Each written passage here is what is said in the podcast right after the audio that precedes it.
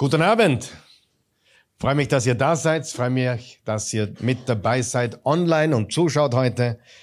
Es ist ein riesiges Vorrecht, dass wir gemeinsam wieder zusammenkommen dürfen zu diesem Mittwochabend Bibelstudium, zu dem ich euch alle begrüße.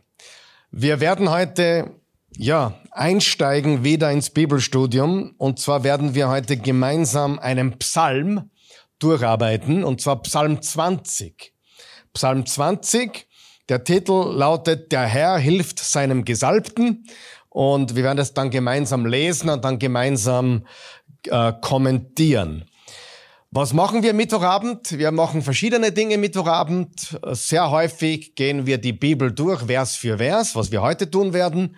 Manchmal gibt es Sonderthemen, Spezialthemen, herausfordernde Themen, die den Sonntag sprengen würden. Die verlegen wir dann am Mittwoch. Äh, wir haben unterschiedlichste Themen, schwierige Themen. Und äh, heute beginnen wir, denke ich, wieder mit etwas, etwas leichterem. Ähm, aber äh, lasst ihr diese Mittwochabende nicht entgehen. Das heißt, wenn wir bei Psalm 20 sind, das heißt, dass wir bereits Psalm 1 bis 19, also 19 Psalmen, haben wir in der Vergangenheit schon äh, durchgegangen, sind wir schon durchgegangen, haben wir bereits kommentiert. Äh, Wenn es dich interessiert, findest du in unserem Archiv, in unserem YouTube-Archiv, äh, auch auf Spotify, glaube ich, findest du sie auch, aber auf dem YouTube-Archiv würde ich dir empfehlen, findest du unter Psalmen, findest du Psalm 1 bis 19, die wir da bereits durchgearbeitet haben. Die Psalmen sind eine Schatztruhe, eine wahre Schatztruhe für unseren Glaubenswandel, für unser Gebetsleben, äh, für unsere Gemeinschaft mit Gott. Es ist das längste Buch in der Bibel und redet sehr viel über die Beziehung, die die Menschen zu Gott hatten. Vor allem David hat 73 der Psalmen geschrieben und es sind Gebete, es sind Lieder, es sind Gedichte und äh, viele dieser Lieder und Gedichte und Gebete äh, deuten auch auf Jesus hin, auf den König der Könige, dem wir dann im Neuen Testament begegnen. so, wir wollen jetzt die, die zehn Verse lesen und dann reden wir gemeinsam darüber. Psalm 20, Vers 1 bis 10. Für den Chormeister ein Psalm Davids. Der Herr erhöre dich am Tag der Not, der Name des Gottes Jakobs beschütze dich. Er sendet dir Hilfe vom Heiligtum und vom, vom Zion her stütze er dich. Er gedenke all deiner Opfer und dein Brandopfer nehme er an, Selah. er gebe dir was dein Herz begehrt und lasse alle deine Pläne gelingen. Wir wollen jubeln über deinen Sieg, im Namen unseres Gottes das Banner erheben. Der Herr erfülle alle deine Bitten. Nun weiß ich, der Herr hilft seinem Gesalbten, er erhört ihn von seinem heiligen Himmel, Herr, mit der rettenden Macht seiner Rechten. Diese setzen auf Wagen und jene auf Rosse. Wir aber rufen an den Namen des Herrn unseres Gottes. Sie sinken und fallen, wir aber stehen und bleiben. Herr, hilf dem König und erhöre uns an dem Tag, da wir rufen. Wie gesagt, das ist ein Gebet, ein Gebet äh, für den König. Der König hieß David. David hat diesen Psalm auch verfasst, aber er beinhaltet ein Gebet des Volkes, der Menschen für ihren König. Und wie gesagt, die Psalmen äh, sind eine Schatztruhe für unser Gebetsleben, unseren Glaubenswandel und sie decken das gesamte Spektrum äh, unserer Erfahrungen im Leben ab. Also da ist alles drinnen. Freude, große Trauer, Verzweiflung, viele Dinge, die uns im Leben, eigentlich alle Dinge, die uns im Leben so begegnen, können wir in den Psalmen finden. Und es ist gut so, weil wir da lernen, dass es niemanden anders ergeht und niemandem anders erging, wie es auch uns heute ergeht. Wir erleben das gesamte Lebenserfahrungsspektrum, alles, was das Leben so bietet. Und die gute Nachricht ist, er ist mit uns, Gott ist mit uns, er lässt uns nicht im Stich, er ist bei uns alle Tage äh, bis ans Ende der Zeit. Und hier steht im Vers 7, der Herr hilft seinem Gesalbten. Vers 1, jetzt gehen wir es gemeinsam durch. Im Vers 1 steht für den Chormeister ein Psalm David. Das ist eigentlich die Überschrift. Die Überschrift im hebräischen Urtext für den Chormeister ein Psalm Davids. Es zeigt uns, wer den Psalm verfasst hat, nämlich David. Also fast die Hälfte kommen von David, 73 der 150 Psalmen kommen von David. Und beginnen tut der Vers mit für den Chormeister oder für den Musikleiter. Und das könnte bedeuten für einen der tatsächlichen Chormeister damals von den Leviten. Da gab es ja viele, die die Musik angeführt haben, die Musik geleitet haben und äh, die werden auch erwähnt. In anderen Büchern im Alten Testament von den Leviten gab es einige, die als Musikleiter oder Chorleiter oder Anbetungsleiter fungiert haben. Es könnte aber auch bedeuten, so meinen manche Ausleger, dass der Chormeister Gott ist weil Gott ja der Schöpfer der Musik ist, Gott der Schöpfer von aller Musik ist. Und so könnte es äh, zum einen bedeuten den irdischen Chormeister, den irdischen Anbetungsleiter, könnte aber auch Bezug auf Gott nehmen, der die gesamte Musik geschaffen hat. Und wir wissen, wie kraftvoll Musik ist. Wir wissen, wie kraftvoll es ist zu singen und zu musizieren.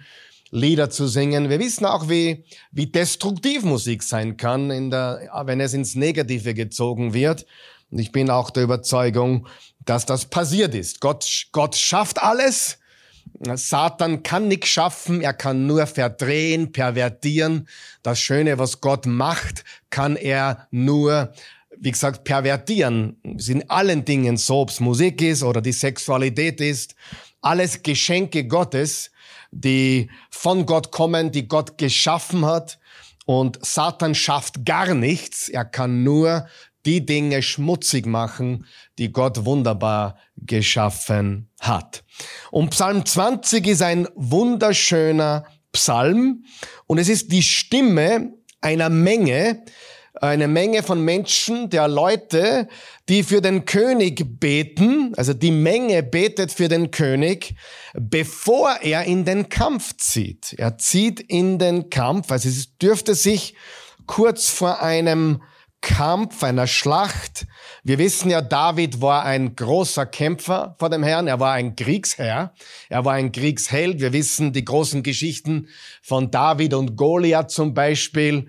David war ein gewaltiger äh, Kämpfer vor dem Herrn und er war für das Volk Israel ein äh, großer Held im Kampf gegen die anderen Nationen rundherum. Und sie beten für ihn. Sie beten für den König, bevor er in den Kampf zieht. Wir sehen in Verse 2 bis 6, da wird in der Wir-Form gesprochen. Also wir beten für den König. Dann in Vers 7 geht's kurz in die Ich-Form, in die Einzahl. Und dann Verse 8 bis 10 geht der Psalm wieder in die Wir-Form. Also es spricht eine Menge, es spricht eine Menschenmenge zu Gott und betet für den König. Gehen wir jetzt zum Vers 2, wo der Psalm eigentlich dann beginnt. Also Vers 1 ist eine Überschrift, die im hebräischen Urtext im Text verankert ist. Und dann in Vers 2 und 3 lesen wir jetzt, da geht's jetzt zur Sache. Der Herr erhöre dich am Tag der Not. Noch einmal, das Volk betet für den König, das Volk betet für ihren König David. Der Herr erhöre dich am Tag der Not. Der Name des Gottes Jakobs beschütze dich. Er sendet dir Hilfe vom Heiligtum und vom Zion her stütze er dich. Nochmal, die Leute beten für ihren König. Ein Kampf zeichnet sich ab, eine Schlacht zeichnet sich ab am Horizont. Wie gesagt, David kämpfte viele Schlachten und sie beten, möge der Herr, möge Gott dich erhören, möge der Name des Gottes Jakobs dich beschützen. Wir wissen, dass der Gott Jakobs der Gott Israel ist. Und wir sollten auch hier sehen, dass auch wir unmittelbar immer wieder vor einem Kampf stehen, in diesem Leben, in dieser Welt, in der wir uns befinden, ähm, gehen wir immer wieder auf Zeiten zu, auf Momente zu, wo wir in einem Kampf stehen. Im ersten Timotheus 6, Vers 12 steht, wir kämpfen den guten Kampf des Glaubens. Im Epheser 6, Vers 10 bis 17 steht es, dass wir in einem Kampf stehen, dass wir die Waffenrüstung Gottes tragen sollen, also auch für uns ist das sehr relevant, dass der Herr mit uns ist in, im, am Tag der Not. Der Name des Gottes Jakobs beschütze uns. Und für mich ist das gerade jetzt im Anbetracht auf, auf ein neues Jahr sehr relevant, denn ich kann mir gut vorstellen, dass sich die eine oder andere Schlacht abzeichnet am Horizont, der eine oder andere Kampf, in unserem Leben, in unserer Welt, in unserem Land, in unserer Umgebung abzeichnet. Und hier ist die gute Nachricht. Er ist mit uns. Wir wissen nicht, was auf uns zukommt. Wir wissen nicht, wie die nächste Schlacht, der nächste Kampf äh, ausschauen wird, de, der auf uns wartet. Aber es warten sicher einige herausfordernde Dinge auf uns in diesem neuen Jahr. Wer weiß, was da alles auf uns zukommt. Und ich möchte dich ermutigen, auch dieses Gebet für dich und die Deinen, bitte auch für mich beten. Also wenn die Leute damals für den König gebetet haben, freue ich mich, wenn Menschen für mich als Pastor beten und, und wir werden für dich beten. Aber er erhört uns am Tag der Not und er beschützt uns. Er sendet uns Hilfe vom Heiligtum und er stütze uns. Ich glaube auch, dass dieses Gebet oder dieser Psalm äh, ein prophetisches Wort ist auf Jesus hin. Denn auch Jesus, äh, bevor er ans Kreuz ging, wissen wir, er stand einem ganz großen Kampf bevor. Ein ganz großer Kampf, eine Schlacht hat sich abgezeichnet am Horizont. Wir wissen, wie er gerungen hat äh, in, der Nacht vor seiner Gefangennahme im Garten von Gethsemane. Wir wissen, dass Jesus den größten Kampf aller Kämpfe gekämpft hat gegen die Sünde, gegen die Finsternis, gegen den Tod, gegen Satans Macht. Und dieser Psalm ist auch prophetisch auf den König aller Könige. David war der König Israels, Jesus ist der König aller Könige und er kämpfte den größten Kampf aller Zeiten gegen Sünde, Finsternis, Tod und Satans ähm, Macht. Und hier steht im Vers 2 der Herr. Das Wort ist eigentlich Jahwe. Jahwe gebe dir Antwort am Tag der Not. Warum ist der Name Jahwe so signifikant? Weil es der Bundesname Gottes ist. Der Name des Gottes Jakobs oder der Bundesname für uns ist Jahwe oder Jahwe und bedeutet der Herr rettet. Wir wissen, dass Jesus oder Jeshua genau das bedeutet. Der Herr ist unsere Rettung, der Herr ist unser Heil, er ist unser Retter. Also egal, äh, wo du stehst, egal ob wir jetzt das Gebet für den König Israels sehen oder für, für eine, ein prophetisches Gebet für, für Jesus, der für uns den größten Kampf gekämpft hat, wir können auch für uns wissen, Gott erhört uns, er ist unser Schutz, er sendet uns Hilfe und er stützt uns vom Zion Herr. Das sind alles sehr wichtige Worte hier. Der Name des Gottes Jakobs, das ist der Name Gottes, der Name Jahwe. Vom Heiligtum, das Heiligtum ist dort, wo, wo er lebte, wo Gott lebte im alten Bund. Und auch Zion bezieht sich darauf, dass es Gottes Gegenwart ist, dass er mit uns ist vom Heiligtum, vom Zion her. Ähm, und die Wahrheit ist, jeder echte Jesus-Nachfolger, jeder echte Jesus-Nachfolger steht im Kampffeld. Jeder von uns stehen wir, so wie König David als König von Israel einem Kampf gegenüberstand. Er kämpfte viele Kämpfe. Äh, vielleicht ist hier gerade die Rede vom Kampf gegen die Syrer, äh, den, er, den er gekämpft hat. Äh, und auch Jesus kämpfte den Kampf für uns gegen die Sünde und den Tod und so weiter. Und so ist auch jeder echte Evangeliumsverkündiger, jeder echte Pastor, jeder echte Diener Gottes, jede Frau, jeder Mann, jeder Jesus-Nachfolgerin oder Jesus-Nachfolger steht im Kampffeld. Aber wir können eines wissen. Er hilft uns, er hört uns am Tag der Not. Der Name des Gottes Jakobs beschützt uns. Er sendet uns Hilfe vom Heiligtum, vom Himmel her und vom Zion, vom Berg Gottes, stützt er uns. Ist das nicht gewaltig? Er ist mit uns. Und egal welche dunklen Wolken sich aufbrauen vor uns, was sich auftut, was sich zusammenbraut vor uns, wir können gewiss und zuversichtlich vorwärts gehen, denn wir kämpfen nicht in eigener Kraft, wir kämpfen im Namen unseres Gottes. Er ist mit uns, er hilft uns, er schützt uns, er bewahrt uns. Und das sollten wir wirklich von ganzem Herzen glauben, denn es ist die Wahrheit und er wird uns nicht im Stich lassen. Er ist bei uns alle Tage bis ans Ende der Zeit. Amen. Vers 4. Er gedenke all deiner Opfer und dein Brandopfer nehme er an Selah.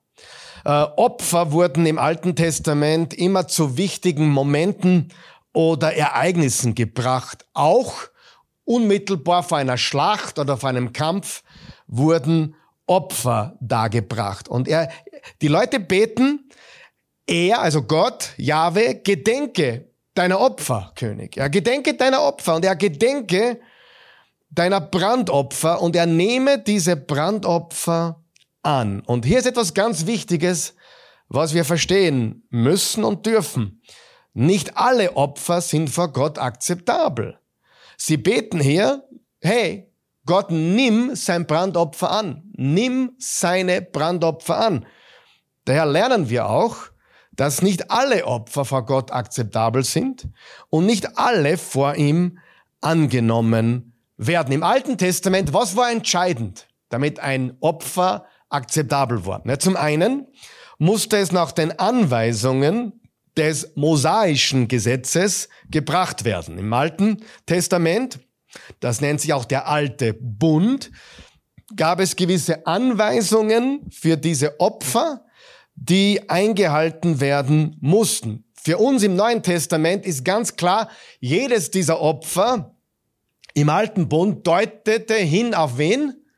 Auf den, der das letzte und Finale aller Opfer sein würde, nämlich das Lamm Gottes, Jesus. Also jedes der Tieropfer im Alten Testament war ein Schattenbild, war ein Zeichen hindeutend auf den kommenden Messias, der für uns zum Opfer werden würde. Okay, also es musste im Alten Testament nach den Anweisungen des mosaischen Gesetzes oder des alten Bundes, des Bundes, des Bundes, der am Sinai entstanden ist, gebracht werden. Und das Zweite, was notwendig war, war Glaube.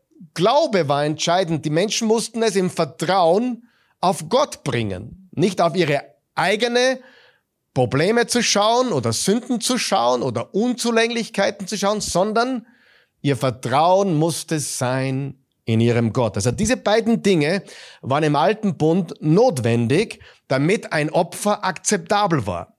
Es musste nach dem mosaischen Gesetz gebracht werden, nach den Vorschriften des alten Bundes. Da liest man am besten im Levitikus, da findet man das alles heraus.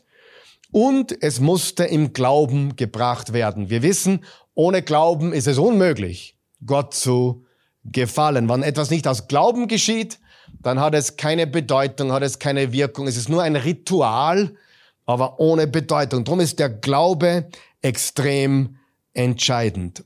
Und für uns im neuen Bund, unser Vertrauen gilt dem ultimativen Opfer, das Gott aus der Sicht des Alten Testaments eines Tages bringen würde, aus unserer Sicht jetzt bereits gebracht hat vor 2000 Jahren. Und Jesus hat gesagt, es ist vollbracht. Das Lamm Gottes, das hinwegnimmt die Sünde der Welt, es ist vollbracht.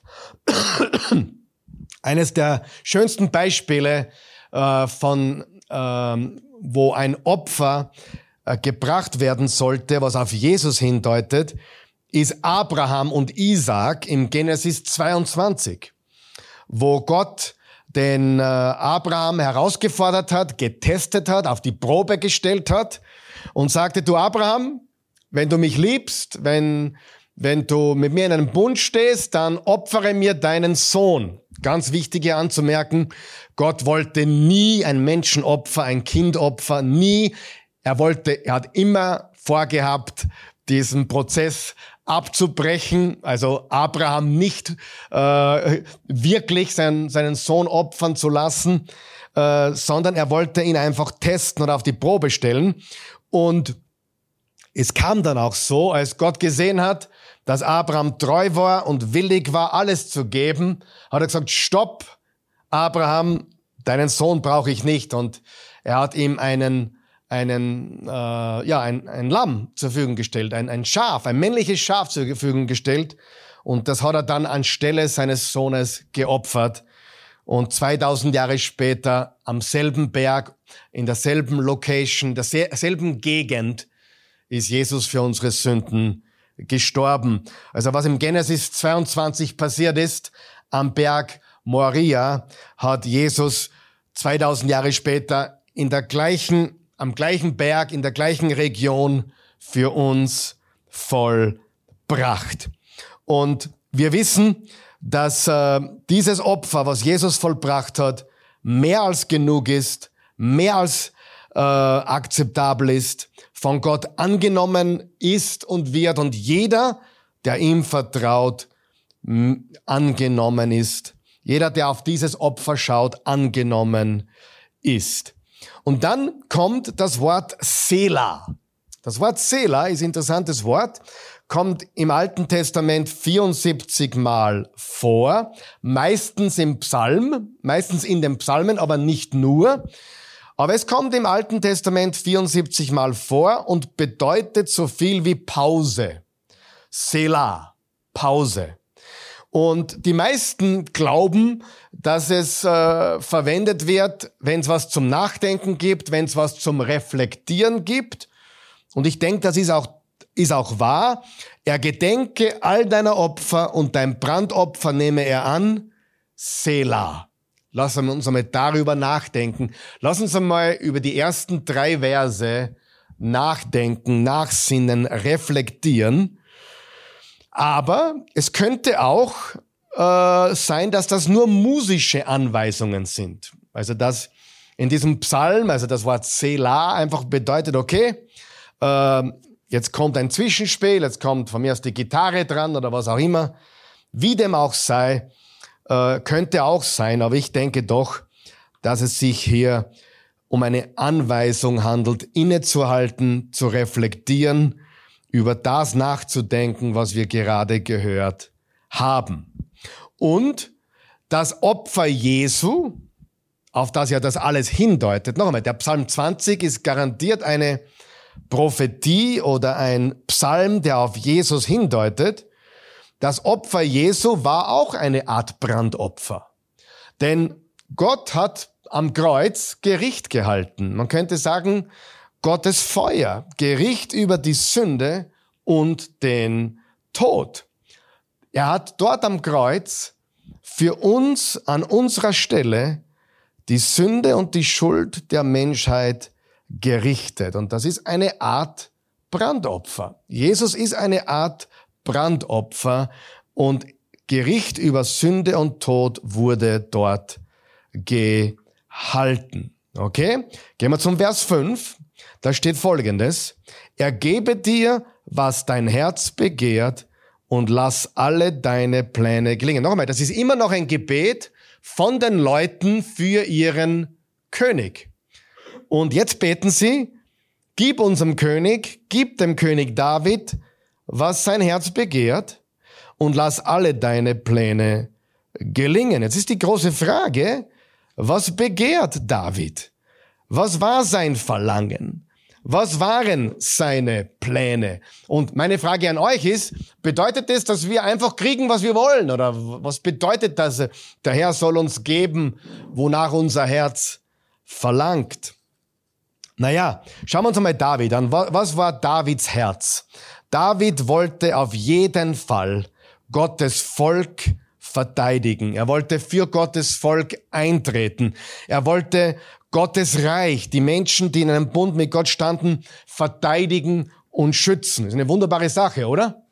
Und wenn das auch unser Herz ist, dann können wir zu jeder Zeit beten, Herr, gib uns, was unser Herz verlangt. Nicht mein Wille, sondern dein Wille. Dein Reich komme, dein Wille geschehe. Das sollte unser Verlangen sein. Wenn unser Herz, unser Verlangen, unsere Pläne etc im Einklang sind mit Gottes Willen, dann können wir jederzeit dasselbe Gebet mit Zuversicht beten. Herr, gib uns, was unser Herz verlangt. Wir wollen dein Reich bauen, wir wollen deine Menschen, dein Volk verteidigen. Wir stehen in einem Bund mit dir. Alles, was wir wollen, ist deinem Plan für unser Leben. Und liebe Freunde, darauf liegt Gottes Segen. Amen dass unser Wille seinem Willen gleicht. Und ganz ehrlich, wenn wir über Beten reden, was ist Beten? Die meisten Menschen denken, Beten, da geht es darum, dass wir erbitten, was wir wollen. Natürlich dürfen wir Gott bitten um die Dinge, die wir brauchen, die wir, die uns fehlen, die wir wollen und so weiter. Aber viel wichtiger ist, dass unser Wille immer mehr der Wille Gottes wird. Also, dass unser Wille oder dass der Wille Gottes und mein Wille immer enger zusammenkommen und immer mehr verschmelzen. Denn wenn Je als Jesus gebetet hat, und Jesus hat immer gebetet, dein Wille, nicht mein Wille, sondern dein Wille, wenn dieser Kelch an mir vorübergehen kann, dann bitte, aber nicht mein Wille, sondern dein Wille. Wenn mein Wille mit dem Willen Gottes verschmilzt, dann kann ich bitten, was ich will. Er erhört meine Gebete immer, weil es geht nicht um mich, es geht um ihn, es geht um sein Reich, es geht um seinen Plan für mein Leben. Und das ist auch ein Aspekt, den wir hier betrachten sollten. Lass uns beten, dass unser Verlangen sich immer mehr seinem angleicht. Übrigens, das ist auch, was Wachstum in Jesus bedeutet. Wachstum in Christus bedeutet, dass mein, mein Verlangen sich immer mehr seinem angleicht. Und David hatte einen Plan, er hatte ein Verlangen. Er wollte für das Volk, für sein Volk den Sieg. Er wollte den Sieg für Gottes Volk. Und auch das wollen wir. Amen. Wir wollen in dieser Zeit, in der wir leben, wo ja sich Kämpfe und Schlachten äh, ja zusammenbrauen am Horizont, wollen wir beten für den Sieg Gottes. Wir wollen beten für den Sieg seines Volkes, seines Reiches und dass sein Wille geschieht. Und noch etwas. Jeder von uns hat eine Rolle in Gottes Plan für alle Zeit. Jeder von uns. Und diese Rolle, diesen Plan gilt es zu entdecken, gilt es zu leben und wir dienen, wir dienen Gott und wir dienen unserem Nächsten, indem wir, ja, wir dienen Gott und wir dienen unserem Nächsten mit den Dingen, der, die sie brauchen. Und als Jesus gebetet hat, im Johannes 17, Vers 4, sagte er Folgendes. Ich habe deine Herrlichkeit hier auf der Erde sichtbar gemacht. Ich habe deine Herrlichkeit hier auf der Erde sichtbar gemacht. Sollten wir das auch tun? Sollten wir die Herrlichkeit Gottes sichtbar machen auf dieser Welt? Amen. Wir sollten leuchten. Ich habe das Werk vollendet, das du mir aufgetragen hast. Wow. Möchten wir das auch sagen? Also ich möchte beide Sätze sagen können. Ich habe deine Herrlichkeit hier auf Erden sichtbar gemacht und ich habe das Werk vollendet, das du mir aufgetragen hast. Das wären die richtigen Worte zum Lebensende, nicht wahr? Die Herrlichkeit Gottes sichtbar machen auf Erden und sein Werk vollenden, das er mir aufgetragen hat. Paulus hat etwas Ähnliches gesagt im zweiten Timotheus 4, Vers 7. Den guten Kampf habe ich gekämpft, den Lauf vollendet, den Glauben bewahrt. Wir wollen den Kampf kämpfen, wir wollen den Lauf vollenden, wir wollen den Glauben bewahren oder behalten. Also wir wollen auch beten, dass er uns gibt, was unser Herz begehrt und, und er lasse unsere Pläne gelingen. Und wir stellen sicher, dass unser Herz das begehrt, was er will, dass unser Verlangen seinem Verlangen gleicht und dass wir, ja, die Pläne haben, die er für uns hat. Vers 6. Wir wollen jubeln über deinen Sieg. Im Namen unseres Gottes das Banner erheben. Der Herr erfülle alle deine Bitten. Jubeln über seinen Sieg, jubeln über dein Heil. Die Menschen waren zuversichtlich. Sie haben an den Sieg geglaubt und auch wir glauben an den Sieg. Und wir wissen ja, Jesus Christus ist unser Sieg und äh, er ist der König aller Könige. König David hat immer wieder gesiegt im Namen Gottes und König Jesus, der König aller Könige, hat ultimativ gesiegt und wir sind in seinem Sieg, wir leben in seinem Sieg. Vers 7, nun weiß ich, der Herr hilft seinem Gesalbten. Er erhört ihn von seinem heiligen Himmel. Herr, mit der rettenden Macht seiner Rechten. Jetzt sehen wir die Einzahl. Er sagt, nun weiß ich jetzt, anscheinend kommt David zu Wort. Zuerst reden die Leute zu Gott für David, sie beten für ihn. Und jetzt scheint es so, als würde David in der Einzahl, nun weiß ich, sagen, der Herr hilft seinem Gesalbten. David wusste anscheinend, dass Menschen für ihn beteten. Das ist eine gute Sache. Mir macht es auch sehr viel Mut, wenn ich weiß, Menschen beten für mich. Ich weiß, einige von euch beten für mich. Das ist wunderbar. Und äh, David wusste, dass Menschen für ihn beteten. Und, er, und die Leute wussten, er ist als König gesalbt worden.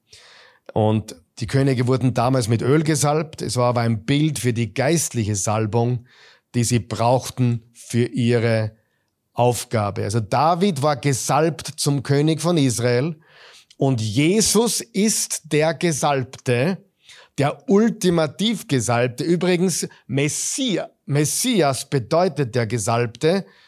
Christus bedeutet der Gesalbte. Messias ist das hebräische Wort für der Gesalbte. Christus ist das griechische Wort für der Gesalbte. Meschiach ist das hebräische Wort. Und für alle im neuen Bund, also alle, die wir in Jesus Christus sind, und durch Jesus Christus leben. Wir sind gesalbt durch den Gesalbten. Im 1. Johannes 2, Vers 20 steht, ihr aber habt ein Salböl von dem, der heilig ist, und so seid ihr alle Wissende. Wir sind auch gesalbt. Wir sind Teil von Christus. Wir sind Teil des Messias. Uns gehört das Heil, uns gehört die Rettung, uns gehört der Sieg. Und jetzt kommen wir zum Abschluss zu den Versen 8 bis 10. Und die sind sehr ermutigend. Im Vers 8 steht, diese setzen auf Wagen und jene auf Rosse. Also andere Menschen, weltliche Menschen setzen auf Wagen und auf Rosse. Wir aber rufen an den Namen des Herrn unseres Gottes. Was hier gesagt ist, die meisten vertrauen auf das, was der Mensch tun kann. Sie vertrauen auf menschliche Leistung oder menschliche Rettung. Ähm, sie vertrauen auf, auf, ja, sogar Regierende. Was macht die Regierung für uns oder was, was können sie für uns machen? Menschliche Stärke oder militärische Kraft oder Macht. Sie vertrauen auf menschliche Natur. Ich wurde vor kurzem gefragt, Karl Michael, bist du nicht politisch engagiert? Sag ich, nein, nicht wirklich. Ich bin politisch interessiert, Ich interessiere mich für das, was abgeht. Ich schaue mir auch viele Dinge an, die politisch stattfinden oder nicht stattfinden, äh, muss man traurigerweise sagen. In der, in der jetzigen Zeit, da passiert vieles leider gar nicht und vieles Falsches. Aber hier ist der wichtige Punkt. So sehr es mich interessiert, was Politiker tun, was sie nicht tun, wen ich gerne in, im Amt hätte und wen ich gerne nicht im Amt hätte, wen ich wählen würde und wen nicht. Obwohl das alles wichtige Dinge sind, habe ich kein Vertrauen. Ganz ein wichtiger Punkt. Ich, nur weil ich eine gewisse Partei wählen würde, die ich nicht verraten werde, obviously, das ist jetzt nicht meine Aufgabe als Pastor und Prediger. Ich habe absolut eine Favorite-Partei im Moment zumindest, die ich wählen würde. Aber mein Vertrauen ist trotzdem nicht in diese Person oder diese Partei. Als Christen sollten wir gar nicht so politisch, äh, wir sollten politisch mitdenken und wir sollten Ideen haben und Gedanken haben und, und Dinge wählen, die, die eher das promoten, was, was Gottes Wort promotet und eher das nicht, was eben nicht göttlich ist. Absolut. Aber trotzdem unterm Strich sind wir keiner Partei verpflichtet und keinem Politiker und keiner kann auch nur ansatzweise äh, ein Heiland sein oder ein Messias sein. Es gibt nur einen und das ist Jesus. Amen. Äh, und manche Christen sind viel zu politisch. Also äh, ich wurde früher gelehrt, gar nicht politisch sein als Pastor. Dann seit den letzten drei, vier Jahren habe ich mich mehr aus dem Fenster gelehnt, weil so viele Sachen passiert sind, die einfach gottlos waren. Und ich stehe dazu und ich bin auch nicht jetzt äh, dagegen, dass wir das getan haben. Aber unterm Strich müssen wir uns besinnen. Unsere Hoffnung ist nicht in menschliche Stärke. Und unsere Hoffnung ist nicht in menschliche Kraft oder militärische Macht oder was ein Politiker tun kann oder menschliche. Ich habe ich freue mich, wenn ein anderer ins Amt kommt, aber meine, mein Vertrauen ist null in einen Menschen, sondern einzig und allein das, was Gott tun kann. Amen. Gar keine Partei ist christlich. Es gibt nur einen, der christlich ist, das ist Jesus. Also der, der Christus. Ihr versteht, was ich sage. Manche Parteien haben mehr christliches Gedankengut, manche haben mehr bürgerliches Gedankengut und so weiter. Natürlich gibt es diese Nuancen, aber unterm Strich gibt es nur einen, der unser Heiland ist, Jesus. Amen. Ein Christ sollte sich niemals zu sehr versteigern, äh, versteigern, versteifen oder hineinsteigern in eine politische Agenda. Unsere Agenda ist das Reich Gottes. Amen. Und so denken wir, so wählen wir auch, wenn wir wählen sollen. Aber unser Vertrauen ist der Herr ganz alleine. Amen. Ganz, ganz wichtig. Und David sagt hier, ich weigere mich, ich weigere mich, auf Wagen und Rosse zu vertrauen. Heute wird man sagen, ich weigere mich, auf Panzer oder Raketen zu vertrauen oder keine Ahnung was. Aber David sagte, ich weigere mich, auf Wagen und Rosse zu vertrauen. Sein Vertrauen war im Namen seines Gottes, Gottes Charakter, Gottes Treue. Wir aber rufen an den Namen des Herrn, unseres Gottes. Vers 9. Sie sinken und fallen, wir aber stehen und bleiben. Herr, hilf dem König und erhöre uns an dem Tag, da wir rufen. Und unterm Strich ist es ganz einfach, wir vertrauen auf Gott, alles andere wird uns enttäuschen. Auf Gott vertrauen funktioniert immer, auch wenn es nicht immer so ausschaut. Alles andere wird uns enttäuschen. Ich habe jetzt schon mehrmals gesagt, dass der Psalm 20 auf Jesus hindeutet. Und schauen wir uns kurz zum Abschluss drei Punkte an, wo wir Jesus sehen können in diesem kraftvollen Psalm. Erstens, Jesus brachte das Opfer dar, an das Gott sich immer erinnert und das für ihn immer akzeptabel ist.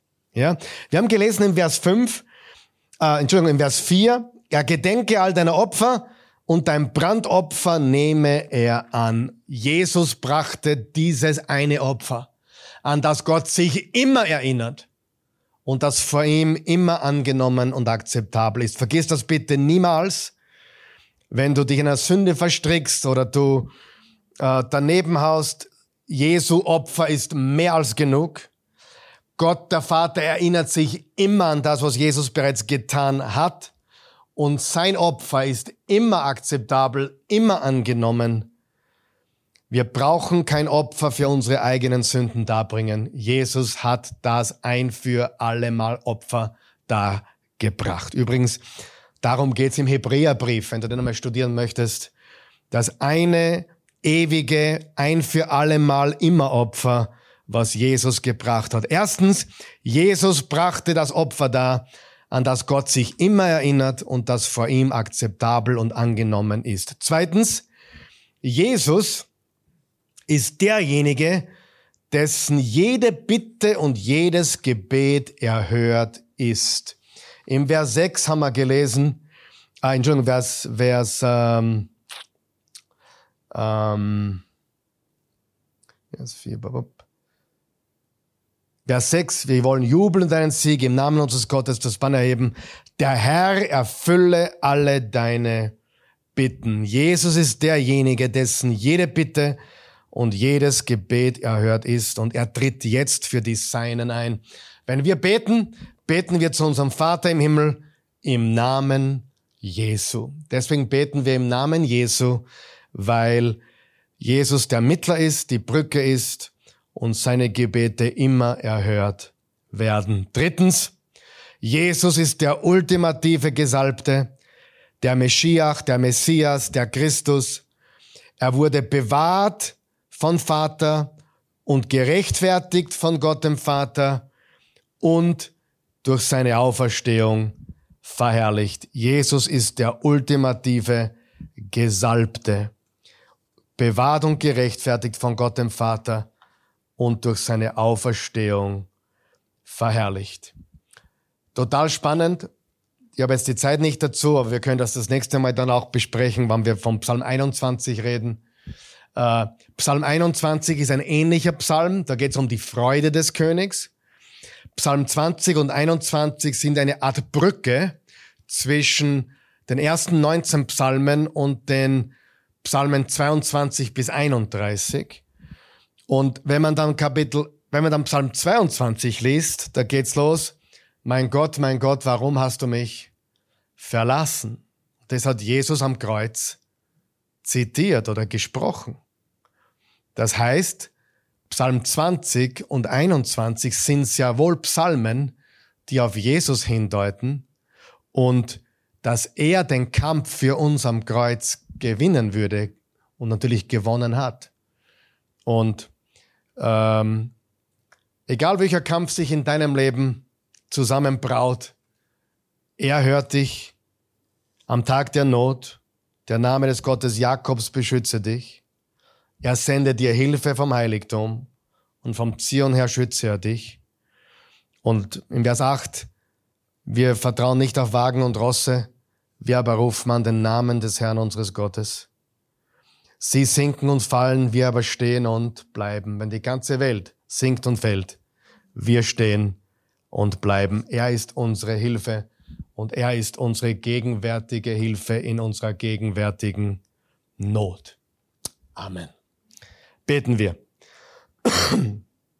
Himmlischer Vater, wir sind so dankbar für dein heiliges Wort, für diese zehn Verse, diesen kurzen Psalm, Psalm 20, wo du deinem Gesalbten verheißt Hilfe, Hilfe und Schutz und dass du eine Stütze sein würdest für deinen Gesalbten.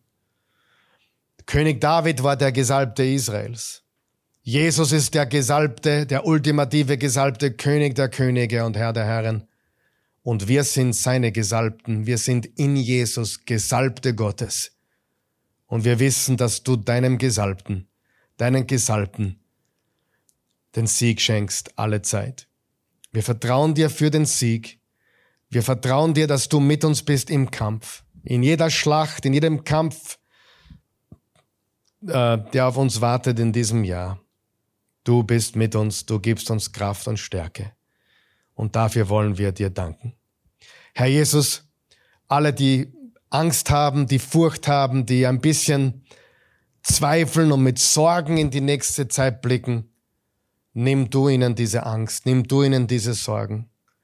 Du hast auch verheißen, dass wir unsere Sorgen auf dich werfen dürfen. Du hast auch versprochen, fürchtet euch nicht, ich bin bei euch alle Tage bis ans Ende der Zeit.